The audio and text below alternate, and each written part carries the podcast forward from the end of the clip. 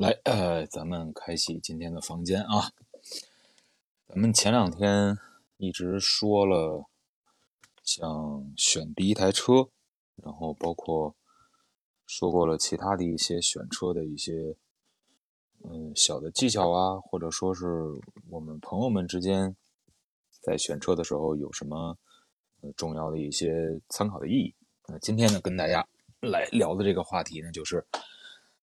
汽车品牌和车型的代言人的事情，我们先不着急，先跟大家可以呃想一想，包括也可以去感觉一下，就是在买车的时候，您是否呃会在购车的那个一刹那，或者在选车之前，哎看到了这个品牌有这样那样的代言人，哎，是不是就会有更多的一些。想购买的一种想法，嗯，我只信假人，现在不信真人。嗯，我现在觉得代言人假人比真人靠谱。你说的是碰撞啊，也行。哎，你怎么不说现在有没有车企用这种那个碰撞假人拿出来当代言人呢？没有代，没有代言人。但是之前我看过一个。应该是他们算拍的这种平面的宣传图吧，好像是沃尔沃还是谁，就是用的一堆假人。那应该也就是只能他们家，他们家强调安全嘛。嗯，沃尔沃用过，然后类似于像说安全配置的，可能奔驰用过气球。啊哈，哦吼，啊，等一会儿吧，你正点开始之后，人多了之后，我们再展开的去聊。嗯，不着急，不着急。其实我带着几个问题今天来的，嗯，就是车企看中代言人的核心的点是什么呢？我们看中代言人的点又是什么呢？绝对不一样，车企看的跟消费者看的肯定是两个维度的问题。然后，其实我倒说一件我对于代言人犯事儿挺不太同意的一个观点，一会儿可以大家探讨一下。就是这个代言人，他这个人整个的光环都不错，然后很多方面也都很优秀，然后就不是就有些代言人，我觉得也挺不合适的。就是他离婚了就得解除代言吗？嗯，还有就是很多人就就明星也是人，他为什么就不能离婚？他离婚就。为什么就不能像正常人一样，该有罗乱事儿就有罗乱事儿，该有罗乱的情感纠葛就有情感纠葛？咱们罗乱事儿是什么意思？就是两个人既然选择了分开，一定是和不和了。说再简单点，就是过不到一起去了。那过不到一起去了，能散买卖不散交情的人，你就所有的人都算上也不多。明星就为什么他们能能就散的那么干干净净呢？所以说散的不干净，就会有一些就是东西传出来，但这个东西就会影响到代言嘛。所以我觉得这件事儿其实挺没劲的，就好像明星就一定得是跟神仙一样啊，餐风饮露啊，保证身材魔鬼，然后保证保证品德高尚，保证德艺双馨。啊，保证什么方向都得 OK。嗯，我觉得这件事情是太把明星神化了，然后导致一个结果就是，就是明星不当人，明星也当神仙。但是在聚光灯下，他们也是人。对你说啊，但是在聚光灯下的话，所有的细节都会被放放大呀，没问题吧？你人是这样，你的很多的这个所谓的。什么叫什么潮流单品非常热门的这样的这个这个潮品，它也是这这样。出现一点问题的话，大家肯定都会揪着你这个问题跟你来说。那你我是不是可以理解为，他站在聚光灯下赚了那么多钱，他就得活该倒霉，得把这个角色演到底。他站在台上的一瞬间，就是王什么红就不叫什么红了。他不是他自己，他要对得起王什么红对应的那个整个的人设和这个神一样的形象。我是不是得这么理解？要不然说，有的时候当公众人物不光是身体上可能会累，心可能也会更累，而且他要承受的，就是这种这种所谓的千夫指的这样的压力，一定要比别人的承受力要更强。你要没有这种承受力的话，按照普通的这个嗯，咱们的人人来说的话，就是就刚才你你说到那个那个条件，你都赚了这么多钱了，你还不允许我们说两句吗？当然，这这可能是允许你说，你就骂我是王八蛋都行。那就是我，我就你你你你怎么说我不挨着？但可能我突然间突然间想明白了，就是解除代言的关系，就是怕别人骂他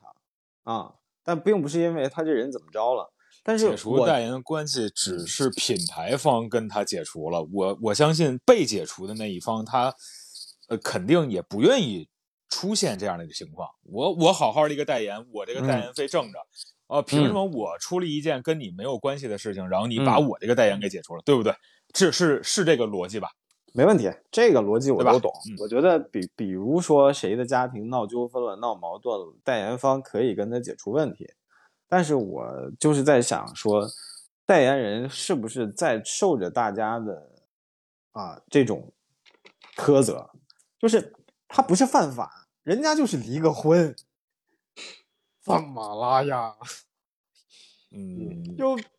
谁离过婚啊？是这这话这么说啊，就是咱们呃刨出一些因素，如果他只嗯是一个所谓在民事上面的这个这个呃纠纷的话，那我觉得其实大可不必出现什么解除代言的这样的问题。但如果说在目前我们的这种呃社会的原则下，或者说是所谓的社会的准则下，它出现的问就题，那违法那肯定不行。对对对对这些东西就一定会被严惩。这不光是说嗯解、解除什么所谓代言给不给你挣钱这这样的路子，而是说我一定要、呃、追究合理的法律责任。哎，对你你该负的这个应有的责任，你应该要负的。所以这一点嗯来讲的话，我觉得这个是可以理解的。但是我也，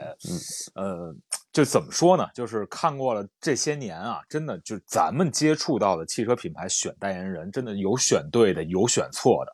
然后有时间长的，也有也有也有时间短的。你就发现这里边有太多太多的这种所谓的故事和刚才洪城所提到的这，哎，怎么会选择了一个，就是这个车怎么会配上这个代言人？就感觉是完全不搭的这样的一种节奏。是不是现在选择代言人，咱们买车的时候就一定会去有更好的美誉度，或者说是不是我们车企在选择代言人的那一刹那，就一定会觉得有了代言人才能让我们的产品更让消费者所知道？那这其实都不能成为一个立得住脚的一个结论。嗯，其实我想在最开始的时候，呃，跟咱们来到房间里的各位朋友们问个问题，呃，就是刚才一水老师也问了，就是房主快车道的主理人唐一水先生，你们在买车的时候会因为代言人去尝试去多喜欢这台车吗？其实这个问题是我核心想要了解的一个问题，也是这么多年来一直困扰我的一个问题。嗯欢迎大家上麦啊！然后在红城，呃右边的那个头像的 ThinkMan 是 The Cars 的主理人西南。西南，Hello，哎，你在买车的时候没有考虑过什么什么代言人这样的问题吧？对我买的那几款车都没有代言人，谁说的？你买的你现在那款车是有代言人的，啊，我真不知道。你现在代言应该对，应该是应该是叫他们应该叫品牌大使或者叫车型大使，是网球的这个名将费德勒。哦呦，大使哦，不知道，在我印象中，呃，大使品牌形象那是品牌，那是 brand，不是但是但是他不，咱咱们今天所说这个代言人，就是有可能会泛一点啊，就有可能是拍过拍过平面的，然后为产品上市站过台的，然啊后也有所谓的，就是刚才你你说的，就是以整个品牌的这样的宣传的形象大使，嗯或嗯。或者说是呃单一车型的这个这个形象大使，因为我发现，嗯，有很多的，尤其是豪华品牌，他们会为自己的不同的车型选定不同的所谓的这样的形象代言人。啊，有的呃，对，动力上好的，可能就找那种呃有爆发力的那种体育方面的代言人。完了，比如说颜值高的那种颜值高，所以你更年轻化的就找那种呃更年轻化的这个代言人。是不是这样的一个一个契合点？可能是。嗯，而且我今天想从远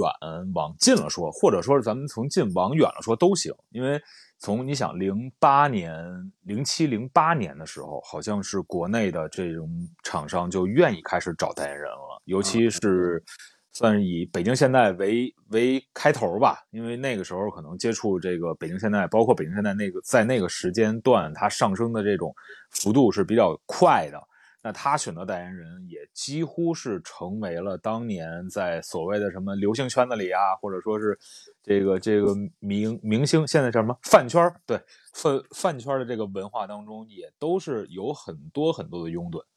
我就记得特别清楚的时候，就是在那个年代，呃，现代品牌，包括来自于这个韩系啊，这个很这些品牌，他们在选择代言人的时候。一般都是什么？都是让很多的，就是当红的这种，在那个时候的韩韩系的这样的明星来过来做做代言。北线其实，北线其实，在那个韩系之前，在之前，王某红也代言过那个叫瑞娜吧，还还专门弄了一首歌叫《你那么美》，我不知道你知不知道。大概在二零零九年，那应该是零几年的时候。二零那么美，你你那么美。你那那那不也是那不也是那个是那个王王王先生对也是王先生也是王先生。你们啊，那我我就问个直接的问题啊，就咱们今天这个核心的话题点，你们两个买车你们会看代言人吗？会不会看？不会看，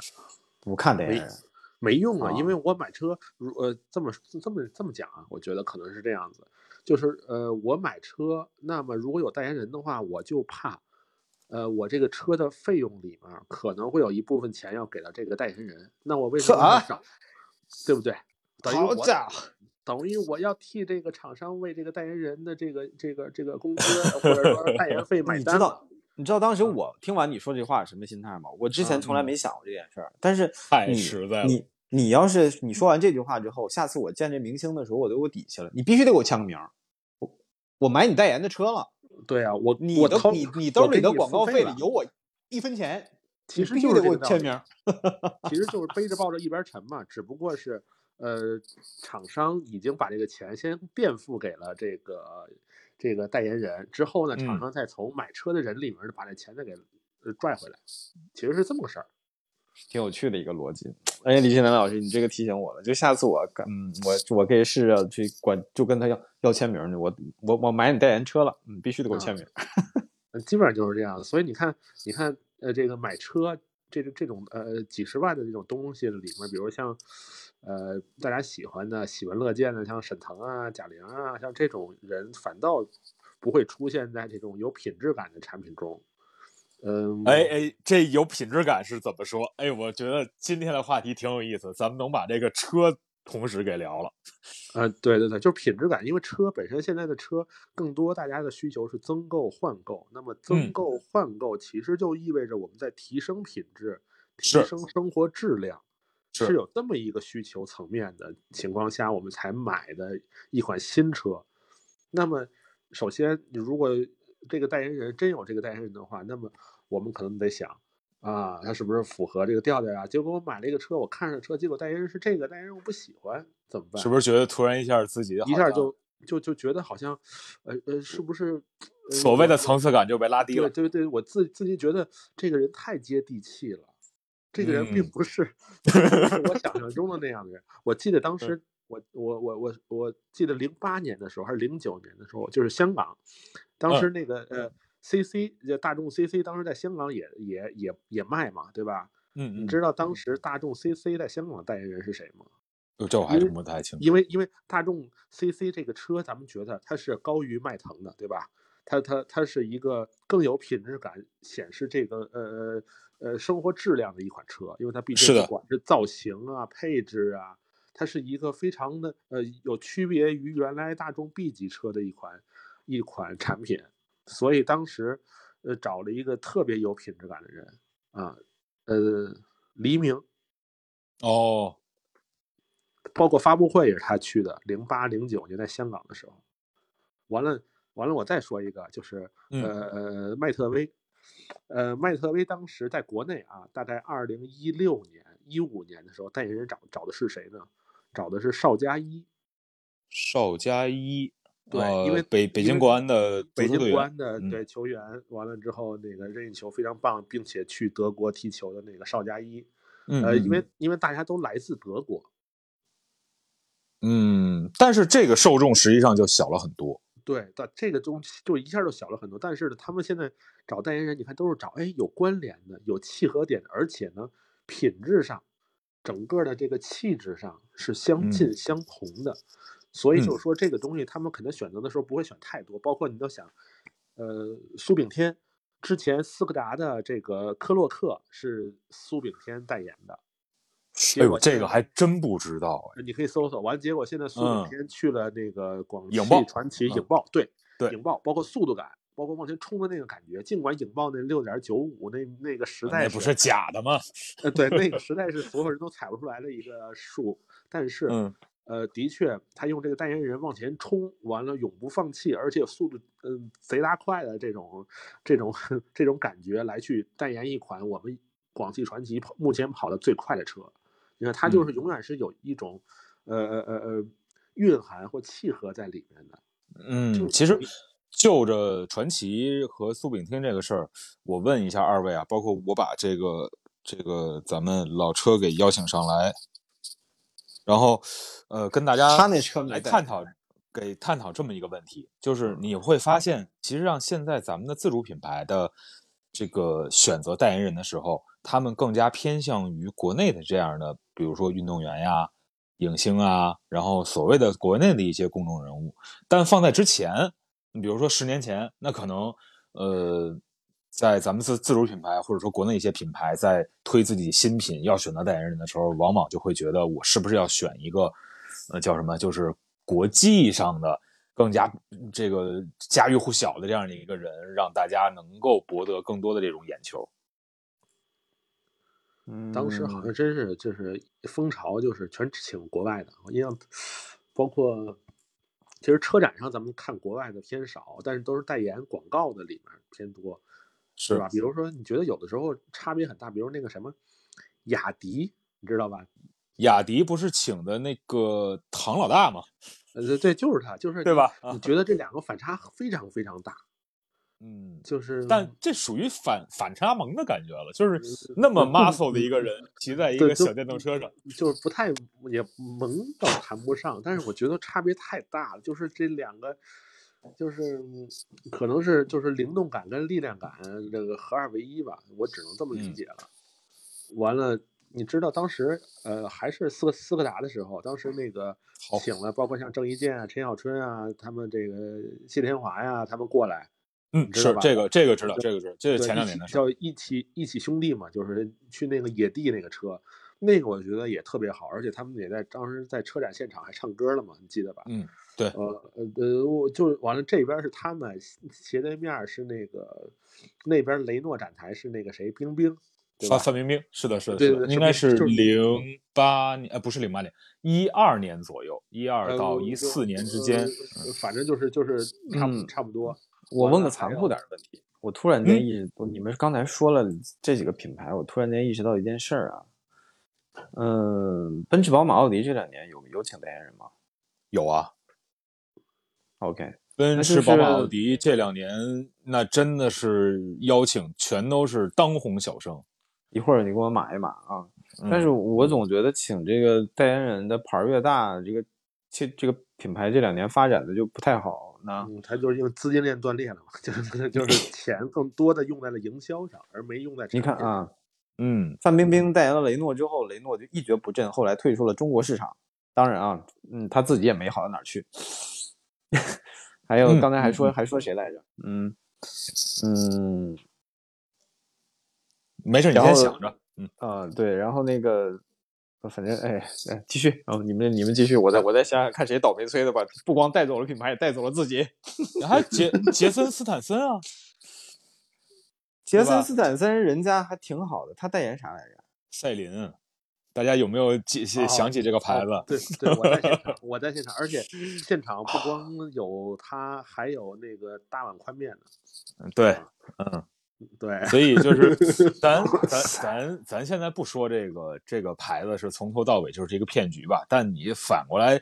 这两年过去了吧，你就看这确实是个笑话嘛。你别提了，这我我因为当年说了几句新闻说出去而表示忏悔。如果今天给我一个机会的话，我会对着东边的天空拜一拜。对不起啊，曾经的听众朋友们，我怎么跟你们说了这么一个不着调的东西啊？真要命，对不起对，I'm sorry。然后呃，咱咱们咱们按照时间轴往前捋啊，我觉得呃，斯柯达就是刚才西南所说的，像什么 CC 呀、斯柯达呀，在零几年的时候，那时候代言人就是选的还还可以。但是你你看啊，咱们再看现在这两个月，就说已经开始不行的这个讴歌，最早的时候，呃，刘德华先生、桂纶镁女士他们拍的那个 RLTL，对吧？我觉得那个那个广告片就拍的就像类似于什么呢？类似于像现在大家很喜欢的那种微电影的感觉。他在那个时间零几年甚至一零年前后的这种左右的时间当中做了这种短视频，还是挺超前的。嗯，确实那个，就最早的时候，我觉得拍那种像微电影的片子，我们就就还其实我我我觉得还挺排斥的。我说花那个钱干什么呀？而且成本很高的，就是就是你要当当做一个大剧组的这样的这个这个场景来去搭建，然后人员配置都是非常非常的高。反正再出一个几十秒的 TVC，甚至一分钟的这个 TVC，大家都觉得这确实是你花花钱既然说到这儿，如流水啊。既然说到这儿了，那我我就就借着这个话题稍微展开一下，聊上两句啊。可能它跟代言人没关，但是如果这个房间里边有做公关的朋友的话，当然又有车企的更好。我真是觉得有些像功能的片子、微电影这些东西都没有问题。嗯，就是有些的时候真的是品牌为了熬而硬熬，这个就非常的没有意思。反而我觉得，你看国外的广告的整个的逻辑，他们就我我不一定非要把自己抬到什么样的位置，我起码要表现出来我有什么。而现在国内的有的时候传播点就有一个非常重要的问题，就是哇塞，我高高在上，我高不可攀，其实啥都不是。就你你东西没有到那儿，你把自己你推到那儿也没有用。像有些片子非得非得强调自己啊，什么什么 CBD 丽人、CBD 小哥，然后什么那个，然后什么什么生活，十万块钱车。你在 CBD 干活的朋友们，你们不知道那边大概都什么状态吗？谁开什么车去哪儿喝咖啡，心里不那什么吗？然后就有的时候这个片子就非要营造出来，哎，我有了这个车，我就有那样的生活。中国的广告片这十年、二十年全是都这个熊样子。我说就就我说这话肯定不招人爱听啊，也招人烦。但是咱仔细合计，是不是这么个事儿？有这个东西，不如拍一些功能性的片子。你拍个你的车辆使用产品说明书都比这个时代。这么多年也没有哪个车企实实在在拍过这个东西，尤其是国内的。还有国内的很多车型那些功能，自主品牌，我真的都我绝了。那个功能真的是我们汽车媒体上去都得琢磨个半个小时、一个小时。你说让车主平常那些功能他用还是不用？所以功能我觉的堆砌是一定需要的。对，不堆砌不重要，你得告诉我怎么用啊。然后你告诉，然后 你你你你别跟我说那个产品使用说明书，那么厚一大本儿，我的天，索引都还不一定能找得明白。所以，所以我我真我真的觉得，有的时候去真的去找一些明星去拍一个什么什么啊形象、格调怎么怎么样，然后去营造一个什么样的品牌形象，然后你这个车主的这个什么产品定位，真的不如实实在在拍两条实用产品的说明书，或者是呃你出两条哪怕实用的这个车主的实用攻略啊，带大家出去怎么玩儿，这一套玩儿一趟花多少钱，我觉得这个实实在在非常好用。呃，其实是这样，那个很多车企啊，在这种本身产品的营销上，并不能有太多的预算，反倒是这种跨界的领域的预算，嗯，会高到让咱们无法想象，因为因为他们觉得这种跨界是是是面向大众的，而车本身呢，其实相对于目前呃咱们所有的东西来说，车其实只嗯是。小众的一个东西，它尽管看看起来这个东西车满大街跑，但是并不是所有人，它符合所有人，它并并不是像柴米油盐这么这么普遍，所以它并不是一个快消品，所以它更多的还是需要让它把这小小众的东西大众化。其实更多的是这样，所以他才请。呃，什么代言人也好，跨界的那些人也好，包括现在很多车，因为年轻需要九零后、零零后的车主啦，所以我们面对 Z 时代，我们请了好多，我们都不知道是可以是我是可以理解，这个跟淘宝同款是一个概念吗？啊，淘宝什么什么博同款啊，什么杨幂同款，什么这个同款那个同款，这个一逻辑是一样的，是吗？其实就是要起到一个广而告之的一个作用。而这种广而告之的作用呢，就像，嗯，咱们常说，呃，人和人之间是有信息差的。你比如说，咱们生活在所谓的一线城市，那么跟二线城市和三线城市的咱们的消费者朋友们相比，那一定就是存在信息差的。他们在就拿单拿买车这个事儿为例，你的信息差不光是存在于你所在城市的这个品牌和它的店面的数量和它的规模大小。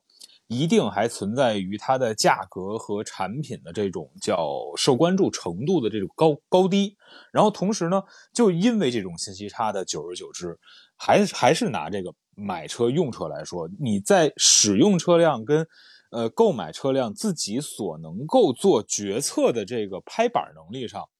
一线城市的消费者。我个人认为是要略大于其他的，比如说咱们说二三线城市的消费者的，这就反过来也就提到了为什么现在短视频里边的很多所谓的冷知识博主他那么的火，就是他实际上就是打了一个信息差，他们用产品说明书是吗？呃，第说的好点的是什么呢？是。他们用了一个正确的这样的一个这个结论，然后加上自己的这种戏剧化的一个编纂，让大家觉得，哎，这个东西我看了好玩，我记住了。嗯，然后，但是往往更多的就是我用了一个可能不是很正确的一个结论，然后给你夸大其词，给你来了一个演绎，让大家觉得这个事儿是对的。这就有点叫什么？就是呃，因为信息差导致了。它的这个这个传播会更加的聚集，而且在越往下沉的这样的市场，它就是发散的越明显。反正吧，我觉得买车这个车要不要代代言人，产品要不要代言人，代言人有个很重要一点就是，嗯，就别光拍个人就完了。就是我觉得，既然既然你花钱请了人，剧本咱们就好好写一写。嗯。不要拍那种啊 CBD 啊都市丽人的风格。那刘德华拍跟谁拍有什么区别吗？还是刘德华那个 PL 那个零九年那个讴歌啊，那个那个真的很好，那个电影真的很好。对我我真是当电影看的。那个真是我我是真的那个是我真是我感觉品质感，而且车的车其实在那个广告里面并不是太多的占占主要地位，更多的是他跟桂纶镁两个人的。呃，眼神啊，交流啊，完了画面的构成啊，哎，没有问题。那西西南老师，我问你个问题，哎，你说，那你这个电影里边那台车要是换一台车，你觉得可以吗？呃，我觉得可能换哪个，只要别太便宜就行，因为毕竟两个 两个演员的这个整个的那个。在咱们心目中的那个不会太便宜的，太便宜的也顾也花不起那个演员的费用，所以这就是这就很尴尬的一点。我我我真是觉得营造的气氛，整个的画面故事都非常好。然后，但是你突然间你仔细想一下，这个广告的主体是可以更换的，这件事情就心里边就很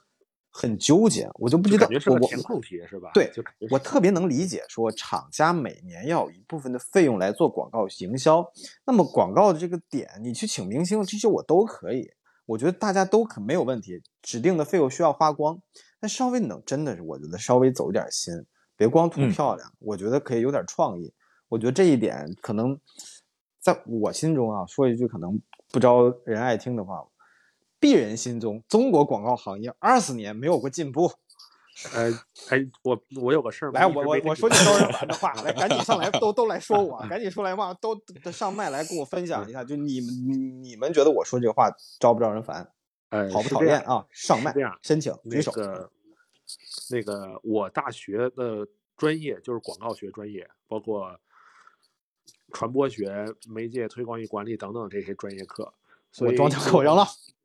所以那个不是，所以我有时候想的事儿，想事儿都在，比如说都是从消费者心理学上来去想这个事嗯情，我该不该买，我为什么要买，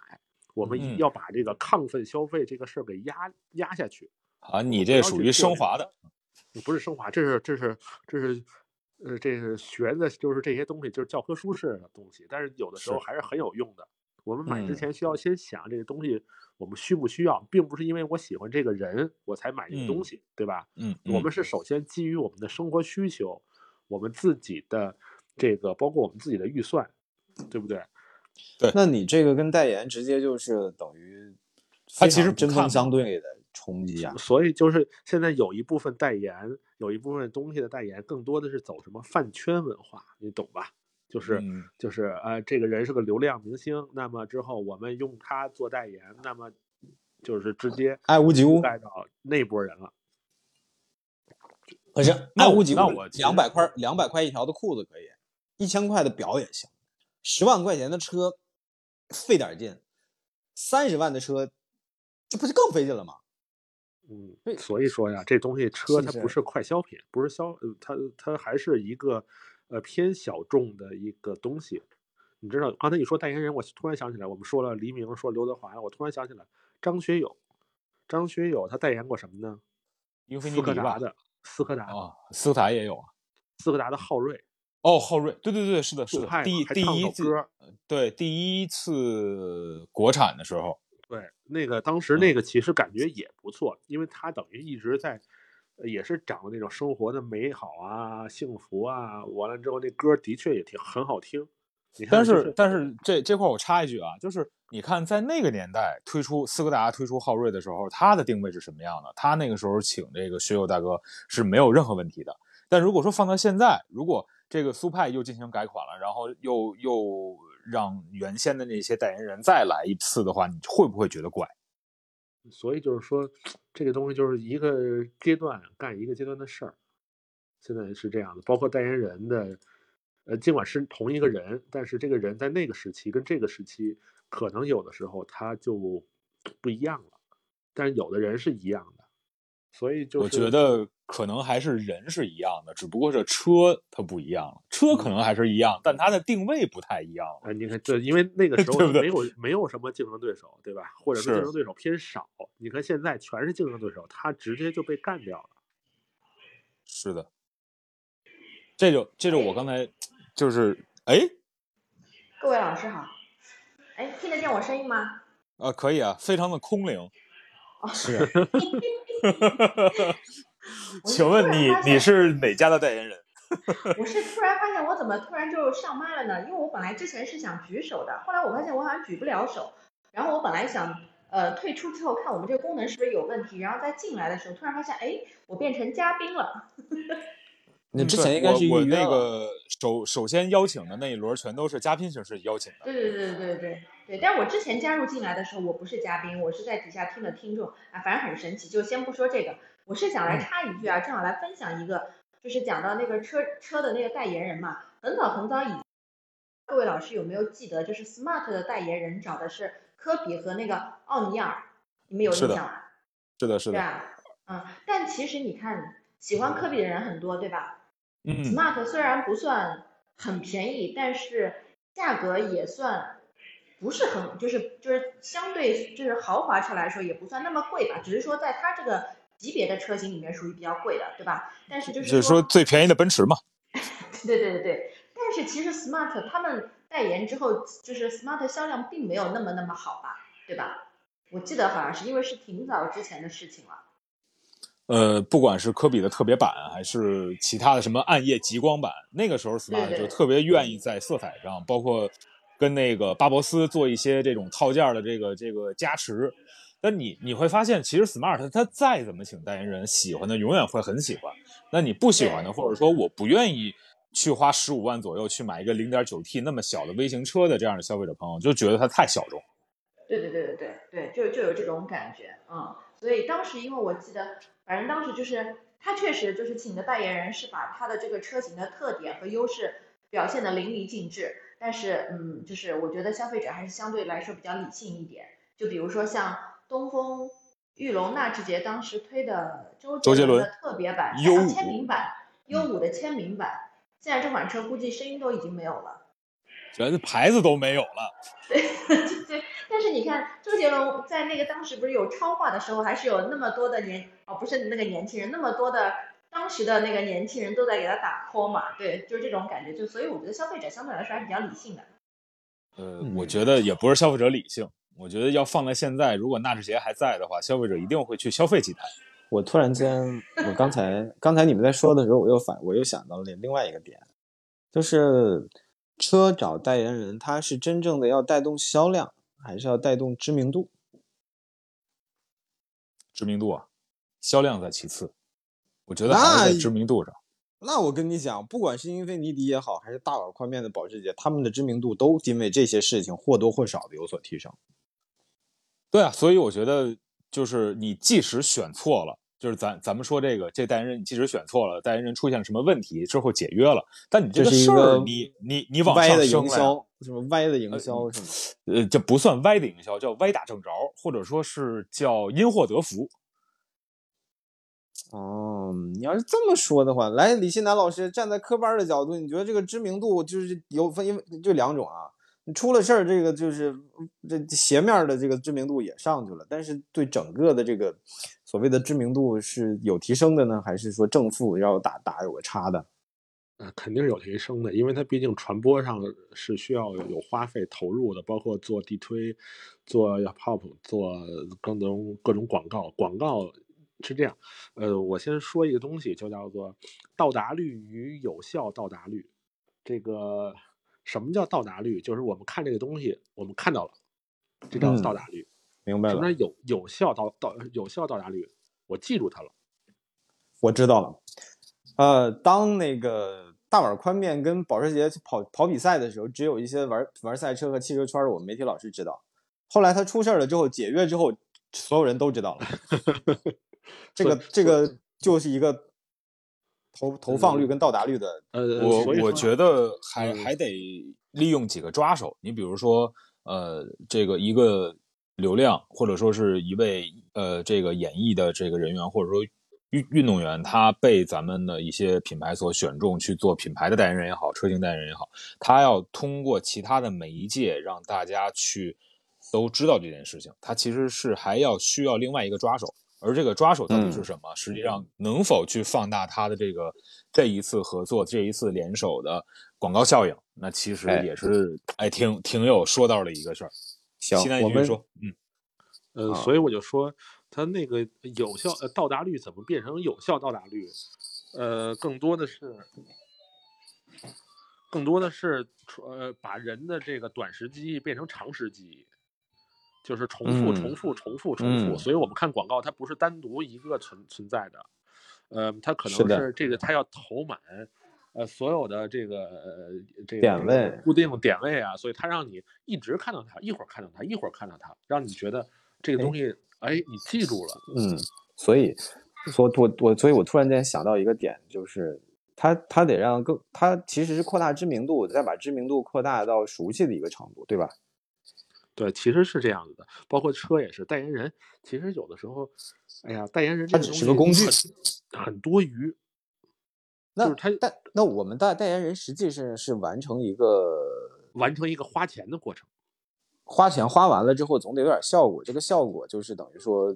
到达到达度高一些，还是说知名度高一些？可能这个这个为什么请他，可能只仅仅是因为，呃，这个品牌的某位领导很喜欢他而已。啊，不不琢磨是为什么请他，就想说请谁哪个都算上，就明星。他为了达到一个什么样的效果，就是为了让更多的人知道这个品牌有就为了就为了把小，就为了刚才就说过，就是为了把小众的东西大众化，好嘞他，得需要有有有一个助推器，助推器可能是代言人，可能是嗯事件营销，嗯，对吧？呃、可能是某一个契机，所以这个东西就是，呃呃，得看运气。还有一个就是什么，得看这个，得看它真正有没有产生这个叫化学反应吧。嗯嗯但是是但是你发现现没有，我们讨论了这么多这些东西，跟买车之间还要有一个关，还要有一扣，就是知名度也好，怎么样也好，它跟买车之间中间还要有一个扣。其实今天的话题就是买车跟代言人中间是隔着好几道这个锁链才能完成转化的，对吧？是的，其实是的，也它包括你自己能不能跟他能匹配得上，你的钱包能不能啊，吓我一能能跳！够？你刚才说这个话，你刚才说这个话就是我有钱了，我买个车，我还得合计我丢不丢车的份儿吗？呃这个这我这我觉得就就有点太过分了。这如果一个品牌跟我这么说的话，那我那我永远不会进入你他他这个店面，这个太可怕了。这个但是这样的言论其实其实现现阶段咱们看很多这个汽车厂商，他他是他是俯视消费者的，嗯，有仰视的吗？呃，未来算吗？未来其实它也在，我感觉也在俯视，它只不过，呃，给咱们一个一种错觉，就是要用哥哥带你们一起玩啊，是这个状态是吧有这种？啊，有这种感觉，但实际上它它还是嗯，所有的这种东西，他们都是以俯视的角度去看的。还是产品呃或呃还是品牌在教育这个市场，是，而而非过来市场去捶打而且。而且而且，你看，像未来他们，就是他们通过让所有的人周围的人都愉悦，来让我们变成一个呃话题的引领者也好，或者嗯说是这种趋势的引领者也好，我们引领了之后，我们更加俯视。我们俯视的不光是用户，我们把我们的友商也腐蚀了，整个行业都腐蚀了一遍。整个哎，我行业都觉得西南。西南这个这个这个一趴说的特别好，就是呃，其实咱们等于我原来我原来说的都不好。我只是给你加一个重点，加一个重点证明重点。你还是适合聊这种正经的话题啊。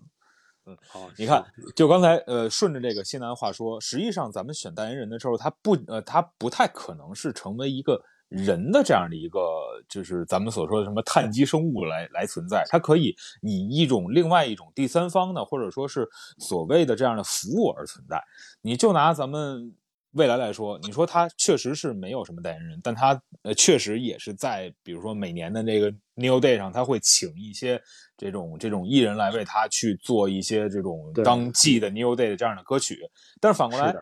我我认为刚才我为什么说西南说的好呢？是他用自己的服务来树立了自己所谓这样的品牌的形象，而实际上我们就可以简单的、比较粗暴的认为，那未来选的代言人是谁呢？是未来自己的服务的这样的团队和他们的服务的这样的过程。对，包括他们的用户都是代言人，他们通过口碑营销，通过传播，哎，我的个天，你这句话真的是提升了，我天，你突然间点破我了，我我一直没合计未来究竟点在哪儿，宠用户吗我？终我终于把你戳破了，对，对你终你终于，像一个气球爆掉。对不起，我是未来吹啊，但是但是他们你你这句话说，你其实你这句话说完了之后，用户都老开心了，对，就是这样。让他们用户听着都可开心了，用户就是我们代言人，对你想想，而且他们非常不理。智的去代言。对他们就是就是他们觉得我们为这个品牌服务，我们是我们应该的。我们即使是用户，我们也是这个品牌精神的传播者。对不对他荣幸我们不是被洗脑，我们是嗯因为我们热爱这个产品，所以我们花了钱。我们花钱之后，我们发现值得，而且是嗯我们觉得物超所值。物超哎所值并不是产品本身带给我们的。那你要是这么说的话你要是这嗯么说的话，未来就是一个很选对了代言人的企业，因为他的代言人着着实实的是带来了买车的这个直接的这一层关系，是真的买。是的，而且而且还有一点，就是我觉得就是值得关注一下，就是现在很多汽车厂商，呃的的岗位设定啊，这个他把公关传播这个的负责人，这些负责人同时也会负责用户。我不知道你们关注关注，想一想，有很多品牌，有有有不少品牌吧，以上汽旗下为主，就是就是我觉得硬凹了一部分进去。对，就是就就是他们就是把用户跟公关这块挪到一起了。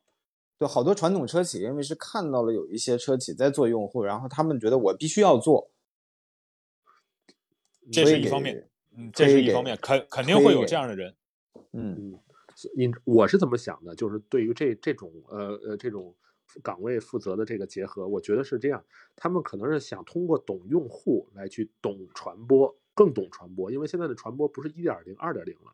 很有可能是二点五或者三点零的这种趋势，因为一点零很简单，就是，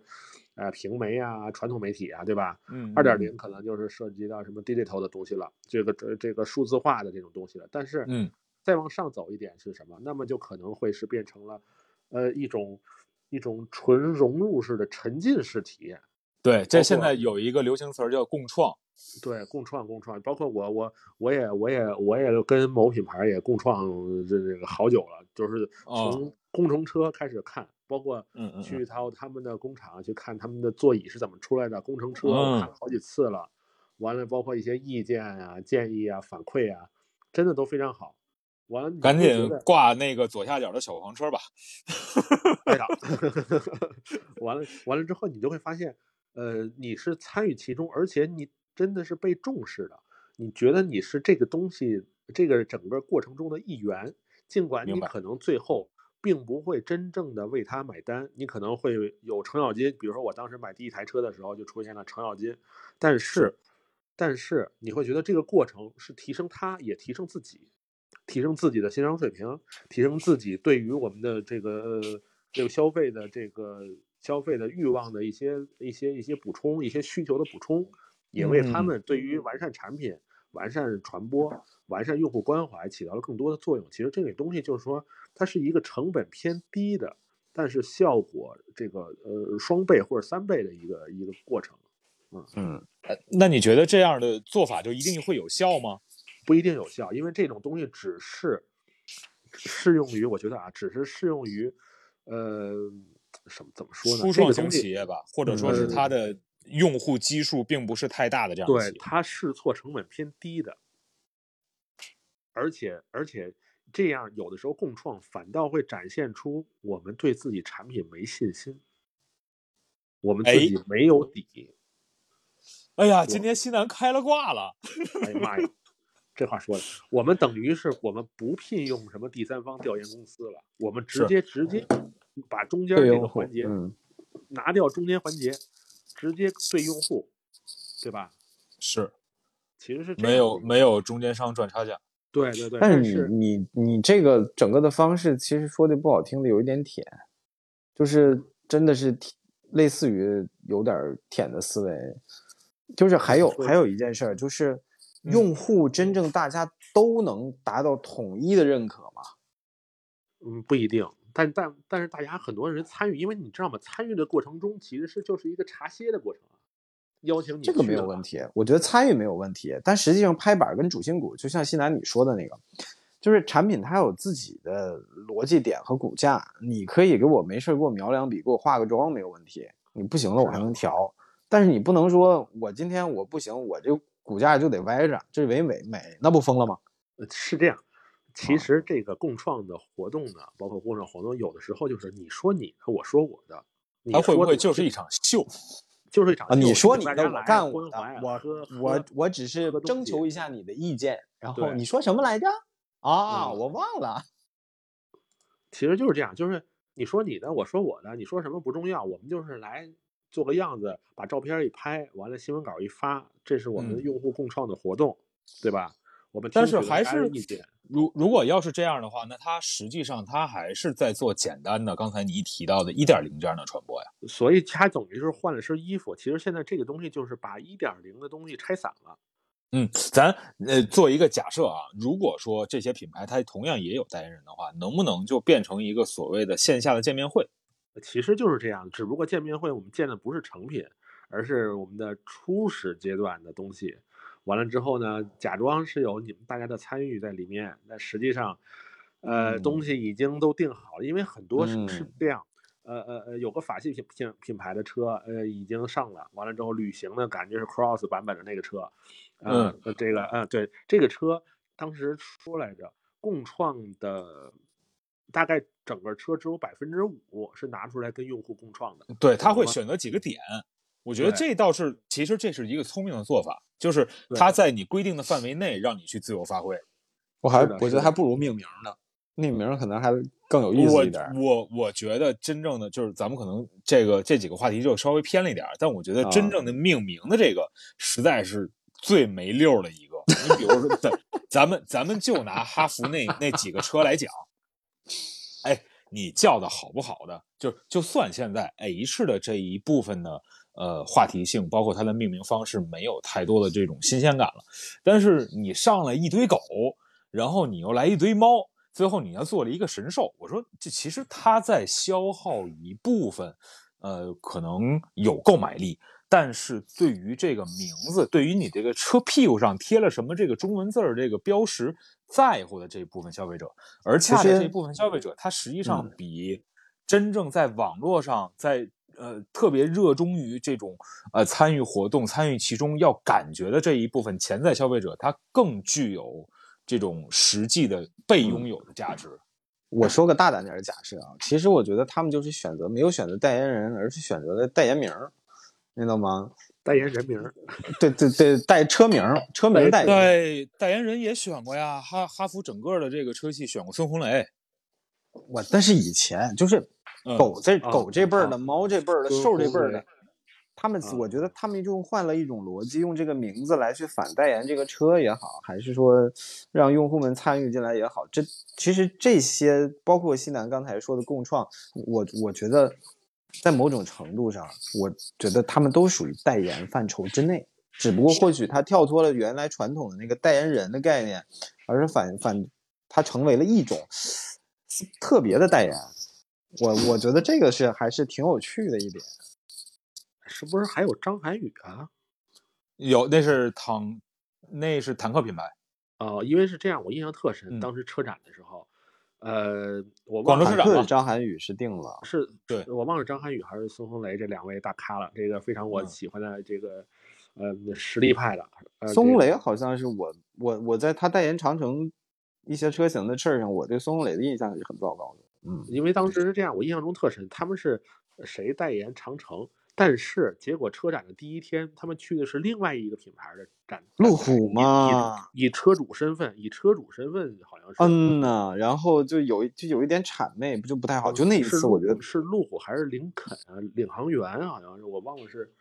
我我忘了是，嗯反正有这么一个事儿。完了，结果你觉得好像特别的，就说明当时他们签这个协议的时候，就很模棱两可。这个是被经纪公司一定是给坑了。对，当时说代言代言，但其实人家就是没有排他车主的这个身份，对吧？等于那对边是以那边车主的身份来参加，这边是以这算是交学费了嘛？没办法。对，挺是的是挺的挺惨的。当时嗯这个事儿，而且而且当时我记得好像他们这个呃呃来这个长城展台还不是媒体日的时候，是是一个观众日的时候，等于都特靠后的日子了。是另外另外再接着说那个韩韩宇大哥，他实际上呃在代言那个奔腾，啊，奔腾对，记得吧？T 七七，然后 T 对七七不是做了一波和中国机长的这个合作嘛？然后其中还跟还跟博纳影视闹了很多这样的呃误会也好啊，或者说矛呃或者说小矛盾也好啊，确实在那个时间段，就是大家在拼命抢代言人的时候，就会发生这样的问题。对，当时细节处理的不到位，然后有没有侵权，你是否有人家的什么肖像权之类，等等等等，真的，一开始交学费交太多了。太多了，而且而且而且是这样，娱乐圈其实更复杂，它多方利益，它因为这个人不是独立存在的，这个人后面有很多的品牌方，他等于这个人身身上可能背着几十份的代言合同，他代言合嗯同里各种都是排他的，就是你得在各种排他的里面找到一个缝隙来，把它拎出来干这个事儿。所以目前来看的话，嗯。就是我我现在就是从今年啊，今年咱们不是冬奥年嘛，从今年冬奥年来看的话，凯迪拉克的这个跟谷爱凌之间的这个合作是目前为止现在算比较对味儿，而且成功对，第一是成功，说的是你说的是冰雪盛会是不是？对，然后第二年呢，不，对第第二个呢，就是呃，相对现在大家都非常透明了，就是你不管是经纪公司也好，或者说是这个整个团队也罢，或者咱们就普通的消费者，咱们普通的吃瓜群众，你都会看到，呃，对于谷爱凌的这个介绍，它下面会有一长溜的类似于品牌合作的方，你会发现之间是没有太多在性质上相同的这样的冲突的品牌。它绝对是一个，比如汽车，那选择就是凯迪拉克，然后呃那个手机选择是什么东西，然后家居用品选择是什么东西，它可能会有分门别类，非常非常细。这不光是对于这呃一个运动员也好，出成绩的运动员的一个肯定。那同时呢，我觉得这也是目前呃对车企也罢，对品牌方也好，或者说对整个的这种个人的经纪团队也好，特别好的一种正向的一种叫正面典型例子，就是它不会出错，至少从目前来看的话，它不会出错。是的，不会出错。但是就是关键是，即使出错了，试试错成本有多少呢？嗯，这个不好说。但好像说跟谷爱凌女士当时签合同签的还是比较早，呃，就是还没到冬奥会，还是冬奥会之前，他们就应该把冬奥会之前，对冬奥会之前就已经签完了。严格意义上来讲，就是凯迪拉克算提早的收了一笔。就现在你，因为你要是冬奥会之后，现在再找再再找谷爱凌，可能那贵了去了了。嗯，特特别所以特别贵了。所以当年凯迪拉克，我觉得上汽通用在这些事情上，我就上汽在这些事情上，我觉得有些时候是真的还能做到别人前头的。嗯，所以这这这这也就是我，这也就是你看啊，他们，嗯他们可能也是有经纪公司推荐这个东西，因为不是自己主动去找他们，而是很多经纪公司来推荐。哎，我们这这些人签了一个，因为体育的，他们这些人好像都签的，大部分人签的是一个经纪公司，完了这个经纪公司呢就把他们的这个东西推出去，只不过他们去选，正好冬奥了嘛，就优先选择冬奥的那几个有可能会有有有出成绩的这些人，因为他们的的确，如果真出成绩，能马上就能爆发，的确是的，一很年轻，第二一个他们至少能参加三三届吧，对吧？如果是纯是这种呃这种活动的话，能参加三届，比如现在人才十几岁，不到二十，参加三届，对不到再加上十二，三十岁。虽然是虽然不是运动员的黄金竞技年龄了，但是也有好多常青树啊，对吧？其的确就是，比如说瓦尔德内尔，对吧？打乒乓球的非常好啊、这个，哎呀，比如霍霍尔金娜，你看这都是呃，这你说乒乓球让让我想起东风风神了，啊啊 这其实就是一个挺挺简单的一个例子。你看，提起乒乓球，你想到的这个其实里面那就是东风风神，因为在他们的那个比赛服上，我记得就印过东风风神，然后最早的时候还印过大众啊，还是印过什么我忘了。呃，我记得是有有有有有，现在现在是封神对吧？对，现在是风神。啊，但是你看他他赞助的这东风风神，但是说实话，你真让我们想这个品牌有什么车，想想不出来，我可能还真是我，所以他们展现的更多是更多的是品牌儿，对吧？所以这也是模糊跟所谓清晰之间的一个区别。而且，呃，刚才我觉得西南说那个，就是现在试错试错的这个成本到底有多低？实际上，这其实就是一个提前布局。同样也是凯迪拉克，在零八年奥运会的时候，刘翔那一次的试错成本就很高。啊，那一次他因为大家期望值太高了，对期望值太高了。太高了，就是他那个也是不得已而为之的办法，他可能是把几个呃下下策都排在一起，去找了一个最好的下下策。所以就是也很不容易的，因为他们毕竟运动员这个包括运运动损伤啊，这这些东西是不可避免的，而且他们毕竟运动员都是青春饭，他们你可能就那个十年或者几年的黄金期，再过了这个周期，他们可能后面的大概五六十年的时间都要干从事别的事情。嗯所以所以很痛苦对于他们来说，他们不像演员，你能从小演到老，运动员从童星变成老戏骨，对对对对对，但是你看运动员，他就是那个黄金年龄，就那一点一点几年的时间就没了，所以很很要命。要不然你看咱们这个呃国内的运动员，可能最后就是就变成就是有编制的了，体制内的了，呃去嗯怎么着？但是那是后话了啊。但就是就是他们如何能在他们短暂的那个那个时间周期里面呢？如果为他们自己想，每个人都嗯希望自己都过得好一点，那么我们可能想多有一些提高一些生活品质嘛，提高生活品质就要提高收入，对不对？嗯，提高收入无可厚非。对，其实都是为了自己，为了家人，为了孩子，为了老人，为了大家生活更更好。我们是家里的顶梁柱，我们就要去做这些事情，我们是有义务、有责任的。更重更重要的是，我们要把自己的能力变现，这嗯是最关键的。嗯，好，呃，再跟大家说一下，咱们今天呢是要跟大家聊一聊这个车品牌啊、车型啊，然后跟代言人之间这个事儿。呃，咱们可能今天规定的话题呢叫做这个买车关注不关注代言人，但是实际上呢，我们跟大家所聊的这种范围呢可能会更广一些。呃，其中刚才西南也说了，就是选代言人，他有的时候选的好，那就是真的是事半功倍；嗯，有的时候选的不好的话，那这个试错成本也非常非常高。然后同时呢，也希望也欢迎大家呢，就是在听的同时，呃，跟我们分享一下，就这么多年以来，你看咱们汽车生活已经少说得有十来年了，就这么多年以来，您关注的这样的车型选代言人，您觉得，哎，这个品牌这个代言人选的好。那个品牌选那个代言人就不行啊，就就就就好像这个呃同同时就有这种拉胯的这种情况，也欢迎大家跟我们一块儿来分享一下。嗯，我我现在满脑子就在想，究竟谁在代言的时候出了什么事儿，或者是这这人一上去就是对这个品牌有着非常糟糕的这个影响。糟糕的，肯定很肯定有，就是他没上去肯定是有。他没出事儿，上去本身这件事情就对于品牌已经有那个什么了。我一直在我在找这么一个人，谁呢？没事，不着急，不着急。嗯就是这个人可能就是在嘴边，但是我们可能因为正是这样，你现在可能就想不起来嘛。对对，因为这是种案例失败的案例可能会很很快有，也会很快的就灭掉了。嗯就我反正，我觉得我是不会说看车会因为代言人去看一辆车，我嗯因为我的逻辑点永远车在代言人前头。对，是的，他不是是先有品牌，再有啊产品。对，也也可能是因为我们从业，我们在车的这个角度，我们会可能了解度会高一点儿。但你要是说我就没那么熟的，像说什么，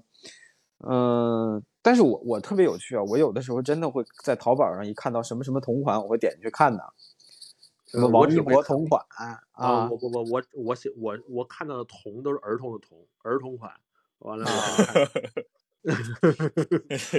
可以，你这个更实在。啊，对对对对对，是我觉得同同款这个这个有的时候是可以打动我的，因为我不追星，所以说代尤其是明星代言人对我来说就完全就是个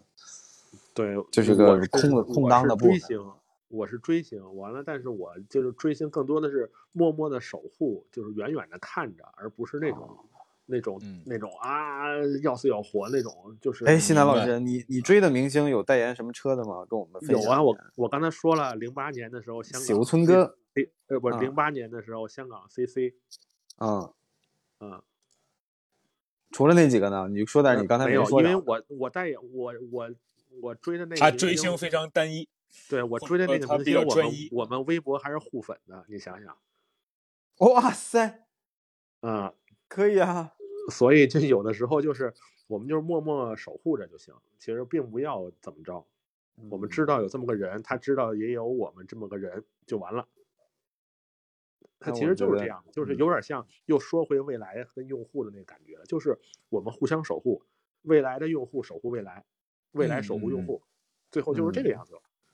完了之后出现什么负面的东西了、舆情的东西了，不用等嗯厂厂商公关部上，我们用户先上。但是呢，你看前 前前段时间就会出现这么个状况，完了有一波用户说那些用户不能代表我们，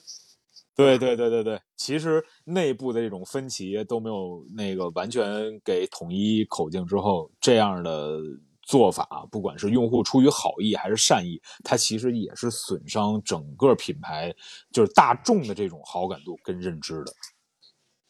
只是你也没有办法呀，这本身就人家确实是用户啊，谁能谁能更有发言权呢？我都买了车了，我还不能有发言权？嗯，是啊，啊我觉得这一点，这这话说的一点错都没有。我我都是你们的车主了，我都用了这么长时间，开这么多公里了，我还不能说说你们这个车到底是好还是不好吧？就用那个用网上现在时下非常流行流行的一句话：“家人们呐，都是一家人呐。呃，对，不要慌，问题不大。嗯” 问题不大。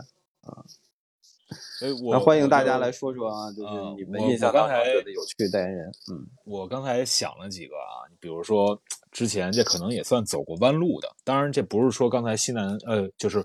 洪城所提到的那样的一个，呃，就是当了这个代言人之后，好像双方都没有太多的这样的感觉。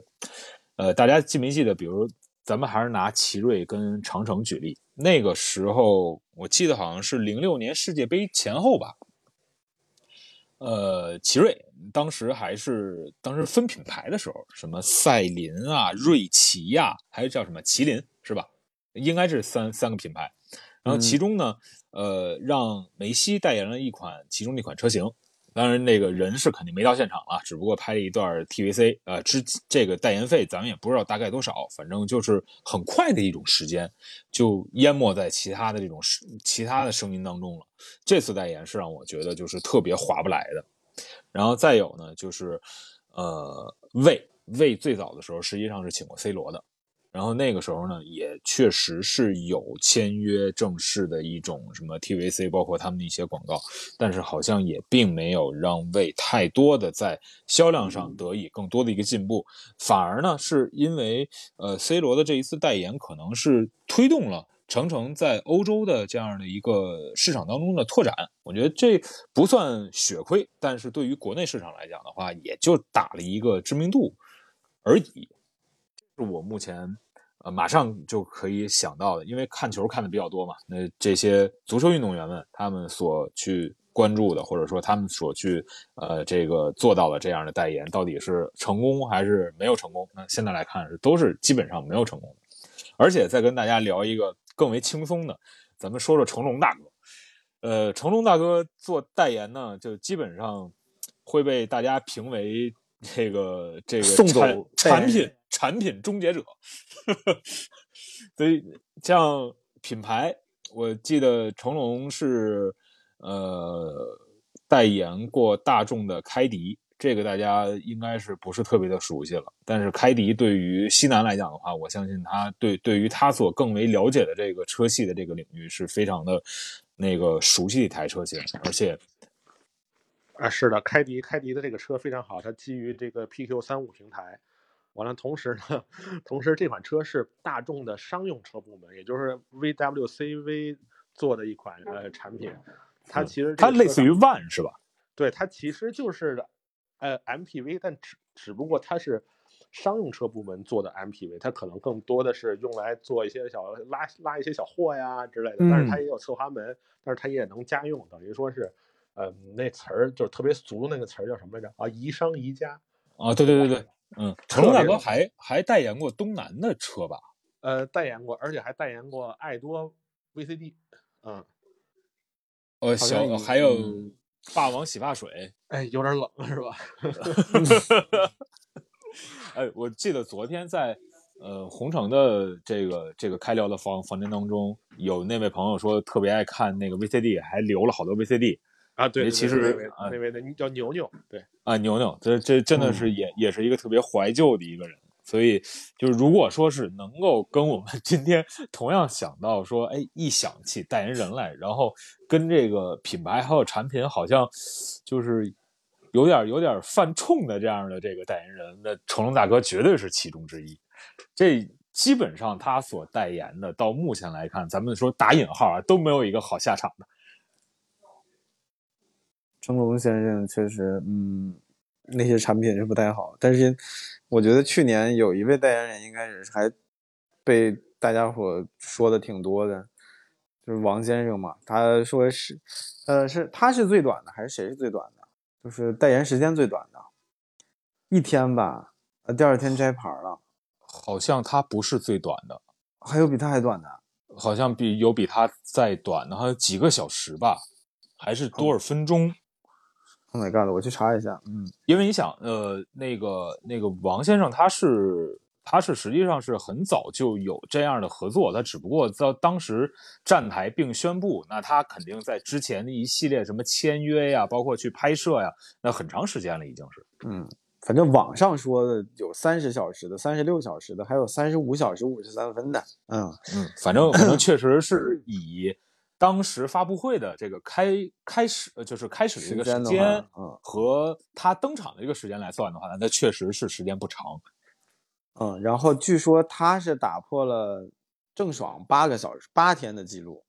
然后现在目前应该是时间比较短的一位代言人。嗯咱们看《速度记》的朋友们上来了，呃，这位是小党还是其他的朋友？来开个麦说一句话呗。我我是小党，哎，我发现我怎么用的官方账号上来了？这个呃，我也不知道啊。官方才发发言现我是，对呀、怎么是速度计的那个账号上来了？先先跟大家预告一下吧，是是明天吧，党啊对对对你你们会有一个直播，嗯，对，明天我开房啊，明天我开房。我那个我们讲的话题相对来讲，可能参与的人会更加的门槛低一些，因为我们是讲电影啊，就是主题就是，如果你这一辈子只能看十部电影，那你现在你推荐的是什么？就这么简单。我就觉得你这个这个话题其实门槛挺高的，那么多啊电影里边让我们挑十部，啊，对啊、这个你就是首先是你的就是最喜欢看，或者说我看过遍数最多的，其实也很简单了，其实就是聊聊你自己的理由。明天明天等待着你们啊！我们先先说先说说你今天的话题。其实刚嗯才我听、听你们说的东西呢，也是听一会儿，然后我再忙一会儿，听一会儿忙一会儿。你们也知道，我现在上海主要在在忙什么，我一直在嗯各种、各种团购啊。我以为现在核酸抢没事没事菜？咱们咱们都都是都是要要好好的，这全都要迎接接下来的春春天的这个时光呢。对对对对对，这个说实话，现在我们这个这几天我在上海这边经历这么多团购，也会发现有一个，就像你们说的这个代言，其实，在团购上面现在也有很多所谓的代言。其实现在的代言呢，是指什么呢？是发起团购的人。哎，这样的人，说实话，能够发起一个成功的团购，这个人是一个非常非常好的、非常 nice 的人，真的，我们特别感谢他们。嗯，嗯，真的，你们现在不在上海，你们可能没有办法来体验出这种感觉。等等，以后我们有机会我们见面，我可以详细的给你来讲述一下这样的一个心酸的过程。啊，好吧，我们来聊聊今天的这话题啊。其实刚才我听了，呃，听了你们说这么多代言呢，其实我印象当中最深刻的一个代言就是底粉儿，就是底粉儿哦，比亚迪就是底粉儿，对比亚迪的这帮粉丝，那可真的是纯粹的代言人啊！就是在他们的这个概念当中，你不能去质疑比亚迪的一点点问题。这个当然，现在的底粉儿是不是这样了，我已经不太关注了。但是在曾经也确实这帮底粉儿很疯狂啊！嗯，我我不知道你们是不是也有同感？他们和未来现在这些用户有可比性吗？呃，按呃按照当年的体量来嗯的话，应该比现在的未来体量大很多。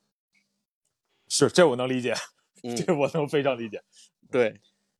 这个确实就是当时也是有一些，比如说呃所谓的一些媒体的负面信息出来之后，第一个出来反驳的应该都不是官方的这个所谓的灭火团队啊，或者说是这种呃这种公关危机的人，更多都是底粉儿先出来反对。我表示不赞同。不过确实也是，这个小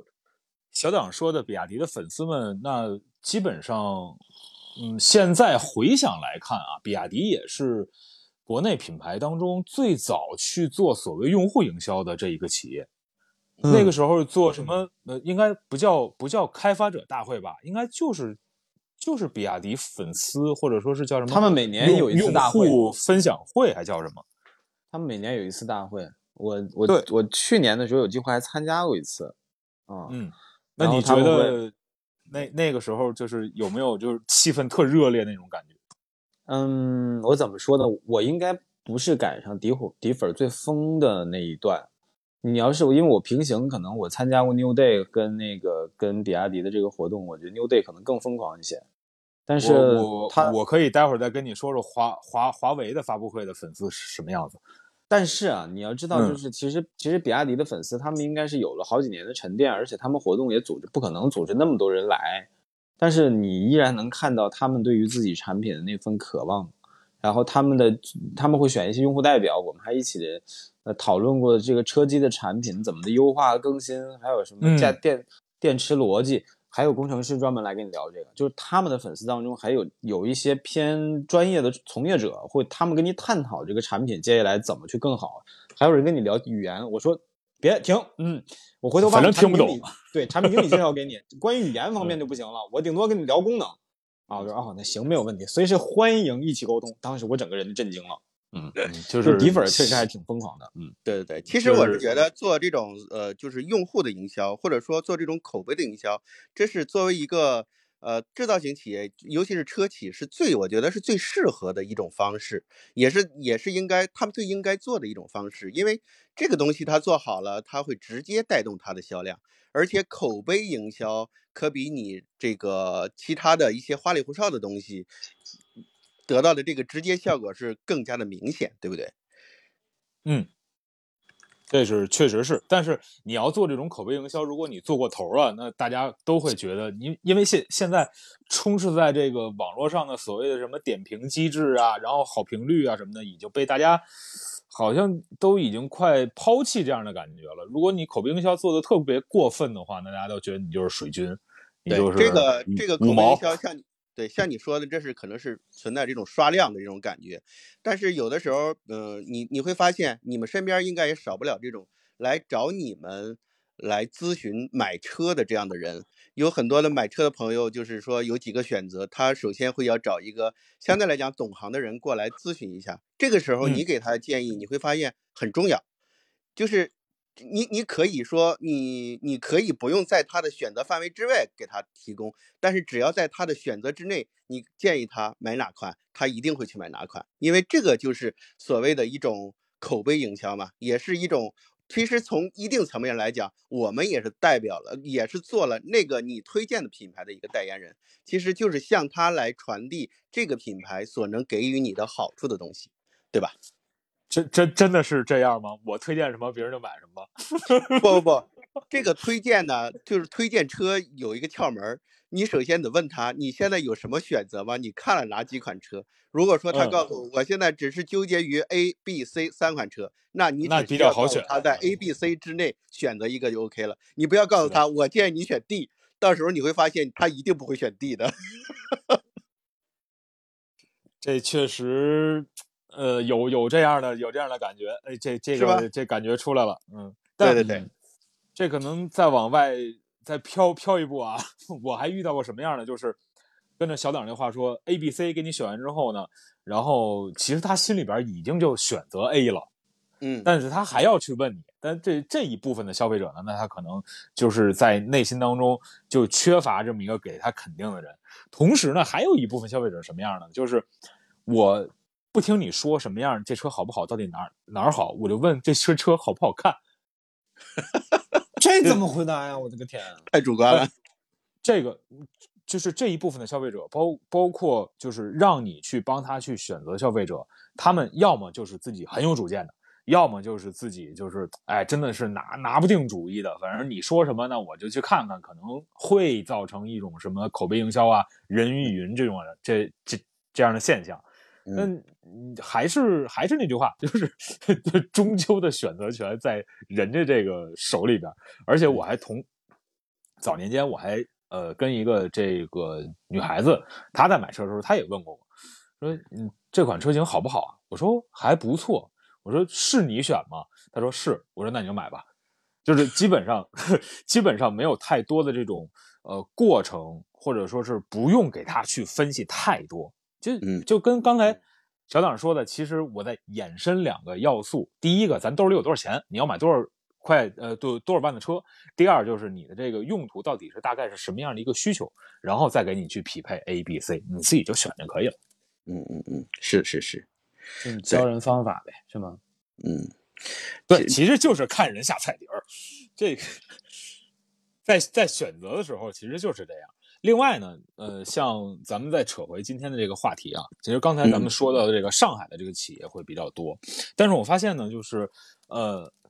上海的这个品牌，不管是像通用的别克啊、雪佛兰啊、凯迪拉克啊，或者说是上汽整个集团，那么、嗯呃，他在选代言人上基本上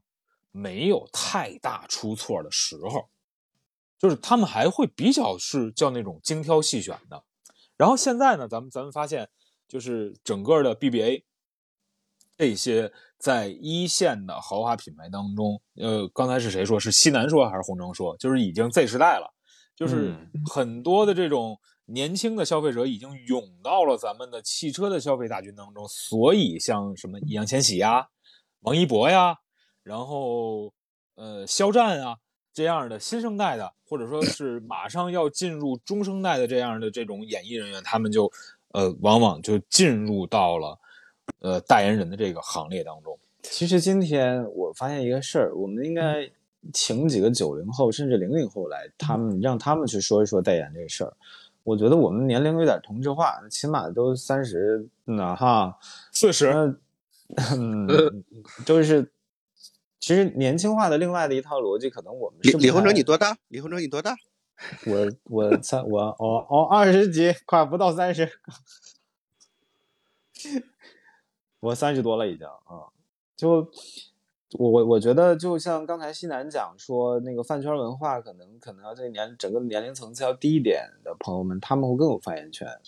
而且我觉得那个年纪是也是冲动消费的一个状态，所以我们这个泛泛中年向上的今天的这个买车关注代言人，应该大家都应该比较理智了。嗯。确实，其实要是从从这个呃车代言人这方面，其实说白了，这个代言人当初就是这些品牌选择代言人，无非不就是几个方面的需求嘛。一就是来提高产品和品牌的一个知名度，因为有这个所谓的这个呃代言人，他一定是在某个圈儿里面，比如说娱乐圈，或者是体育圈儿，或者是一些学术圈儿，他会有自己的一些呃这个江湖地位。这个一定是有更多的人知道他，然后我这个代请他这个代言人的目的呢，就是让更多的人通过他来知道这个车或者这个品牌，对吧？这就是一个非常直接和简单的目的。二一个呢，就是一些这个代言人的呃营销上面的一些使用，比如说像奥迪的这个这个这个这个，呃，这王一博奥迪那叫啊不对，奥迪王呃王一博这个所在的这个组织叫什么来着？叫叫。呃叫叫什么精？哎呀呃，奥迪，我我查一下，嗯，奥迪什么精英会吧，还是叫对对对对是应该是这样。大大概一下一下子挂嘴边又说不出来了。哦其实我奥迪们看，其实英杰会这些人对，并不完全都是这个品牌的或者说某个车型的代言人。啊，王一博是，但是呢，更多的人应该都不是。但是他们只是在这样一个由奥迪来来发起的这样一个非官方组织里面，然后有一些这个关于营销上呃上面的一些事件呢，会把他们邀请过来。其实，在一方面也会通过他们，然后吸引到更多的人的关注。这其实这就是一种营销上面的另一个层面上的代言，对吧？因为我们也可以看到，其实之前呃你们提到的七七八八的这些人的代言。其实也有很多人并不是真正意义上的代言人，并不是出现在他们的这个就是广就那大平面 KV 上面的这些个人和车的合影，并没有，他们只是在某些个活动上面会出现，还有的人会为这个产品写一首歌，或者说是在某个活动上我去唱一首歌，仅此而已。但是呢，这都是不同程度上面的一种代言。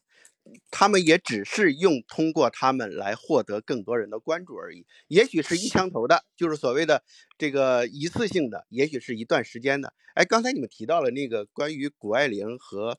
和和和，哎，这这脑子，另外一个在冬奥会上夺夺金那小伙子叫什么来着苏？翊鸣，苏翊鸣，苏翊鸣，对，也嗯。是上汽通用的这个代言人呀。对，是的，是的，是的，对不对？这就是在冬奥会之前，确实是这个，刚才也说了，上汽通用是有独到眼光的。据我所知，人家的代言费真的很便宜，但是这个是这是后话了，只能说是他们，呃，赚了这对这一下是赚了。但是我们也也能看得出来，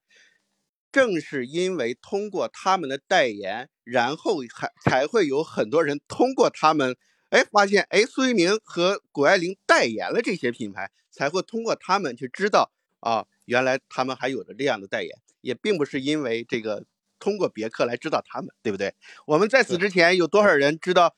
因为有别克知道了苏一鸣呢？其实，在冬奥会开始之前，苏苏一鸣这三个字特别陌生，特别特别陌生，对吧？可能嗯小栓子知道的人更多一点，林海雪原的小栓子，没错，对不对？所以确实，这个你要说真的，又回到你刚你这个之前列的主题上，会不会以这个因为代言人去买车呢？我我相信一定会有的，因为通过代言人，一定会有更多的人知道这款车，那也一定会因为他所喜爱的人而去关注这款车。那么，在没有更多的选择的这样的一个大前提下，也许某一个人就是因为我喜欢他，喜欢因为他做了代言而我买了这款车呢，对吧？冲动消费的人多的是。嗯，嗯，没错。好吧，我就说这些。嗯，好好，谢谢校长。然后明天再跟大家预告一下明天的这个时间呗。好呀，明天晚上的八点三十分，呃，是二十点三十分，我们开启我们的房间，欢迎大家来捧场啊！那个头像还是这个头像是吧？啊，对我，我可能还是以这个头像来来进来。好的没问题，没问题。嗯然后到时候明天八点半，大家如果喜欢电影的话啊，您先琢磨琢磨，就是这么些嗯电影当中，您要挑十部，然后来进到这个这个房间才有效。我现在但是我相信，嗯，对我相信里面，比如说有十个人或二十个人，这里面重合的一定会非常多。我其实刚想，我我刚想说是重合非常少呢，因为每个人选择的肯定不一样，就跟你选车一样，对不对？但其实我我发现我我可能选车的电影不是特别多，但是没说是选车的电影，是但是你喜欢电影。我们几个大行业的这个重合度可能会高一些，很有可能就是撞电影啊，呃呃那无非就是什么出租车、速度与激情，不是不是不是不是不是不是不是不是，是 另外一部电影啊嗯，你难好吧，那道说的是我们留着明天来说这个话题啊，明啊，天来说这个话题。好嘞，明天见啊。好好好，好的明天见你们继续。嗯嗯，好嘞，好嘞，好嘞，好，那那咱们也呃差不多有将近一个半小时了，咱们用几分钟收个尾吧。我觉得今天刚才呃小党说的也好，包括呃西南说的也好，其实给咱们就是呃得到了两个结论。然后第一个结论是，咱们现在的消费者，你不管是否已经成熟了，但他的冲动消费的能力和欲望还在。所以不管是否这个品牌、这个产品有代言人，一旦你和这个产品、这个车型对上了眼儿，那你不管有没有它，我都会买。我觉得这是一个我们现在是可以认可的事情。然后第二个是呢，就是回到了代言人本身，有选对的，有选错的。然后可能我们呃刚才小党讲的那些什么故事啊，包括之前咱们说的那些人和这个车型之间，他们确实有的呃觉得代言费是少了，然后我赚了，然后或者说是高高价请了一个天价代言人，结果一败涂地。那就这种所谓的孤注一掷和蜻蜓点水、柳暗花明又一村的感觉，就会让大家会觉得，其实代言人和品牌之间他们的关系既紧密又松散。就是呃，品牌目前不会像家长护孩子一样，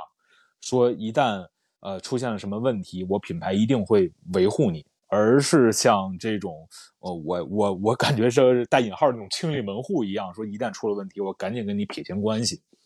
所以，但是呃，反过来呢，也要就说到了，呃，所谓作为一个公众人物，咱们一开始洪城所说的那些，就虽然是私人的家务事，但是呢，你作为公众人物，可能还是呃有更多的眼睛去盯着你。嗯，不管怎么说吧，我给今天的这个最后一个。这个主题，呃，回答一下自己的答案，就是我买车的时候会看这个代言人是谁，确实会看，因为他，呃，既要保证我对于这辆车的审美，同时也要保证我对于这个品牌的这种认知上的审美。就是如果说这个代言人，我个人认为他选的不好的情况下，这个车再适合我，可能我都不太去会接受它。嗯，然后我洪城来说吧。没有，我没想说什么。其实我我在我在有的时候表达意见的时候呢，并不想说对的东西，我想说点我想说的东西，给大家一个另外的一个角度跟视角。嗯，我没有我觉得看问题歪点看挺有趣的，可能或许横看成岭侧成峰，远近高低各不同，不知道是不是这么个意思啊？我就想升华一下，不知道升错了没有啊？就这么说，就这么多，好。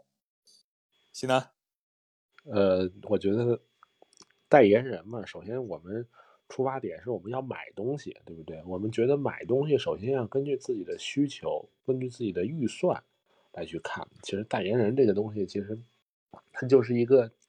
怎么说天头，就是它并不是能，呃呃，一个附加值首先，首先还要满足自己买东西的初衷，包括你的符合你的预算内，嗯，这样才是真正的一个理性消费。是，现在叫提倡理性消费嘛，而且毕竟钱都不是大风刮来的，所以我们更多的是要有多少钱干多少事儿，同时要知道自己花钱的目的是什么。我觉得更多的是这样，我们要珍惜这个，不管钱是怎么来的，是自己挣的，还是家里长辈给的，还嗯是呃意外之财，我觉得都要珍惜这个钱。更多的是要把钱用在更多有用的地方当中去，而不是仅仅为了一个代言人去买单。是的，也就是说，跟刚才党人所说的不太一样的是，还是呼吁大家能够更加理性的去看待代言人与自己想购买的这个产品之间的一个关系。对，是的，嗯，但这个再深一步说，如果你你一开始说的那个，如果真的请代言人了，然后产品的这个成本上涨了，那你会不会觉得自己又被坑了呢？的确就是这样的状况。那请代言人是需要费用的，只不过厂商先垫付了费用，之后再从消费者这儿再 再往回走。其实就是这样的，对不对？就成本嘛，对吧？是的，是的，嗯，行，今天跟大家聊了很多这个代言人跟之间品牌之间的这样的啊故事啊，或者是一个过程，我们也是跟大家算比较泛泛的去谈了一些我们认为选对了的。跟没选对的，或者说是只是生不逢时的这些代言人跟品牌之间的这样的事情，那其实呢，呃，用西南刚才最后一句话来总结吧，就是大家可能在消费当中呢，还是要更加趋近于理性一些。追星，我觉得是可以的，因为他们有更加阳光的一面，更加积极向上的一面。但是真正落到咱们老百姓上过日子，对吧？还是呃精打细算一点会更好一些。那咱们呃今天的这个话题就先聊到这儿，然后再呃再次感谢红城，感谢西南，然后也同时呢感谢咱们下面各位，哎，同同时感谢咱们的其他听众啊！如果大家再有什么想法的话，可以到我的这个头像当中去点一下关注，包括红城的头像、西南头像，还有呃现在刚才上来的这个速度计的主力人小党，他们的头像都可以点一下关注。然后呃有我们房间再次开播的时候，应该就会有一些通知通知到大家。这种推送的话，大家感兴趣就可以上来一起来聊聊一聊。那咱们就下次再见吧，好吧？那下今天呃周末啊、呃祝大家周末愉快。周末愉快。拜拜。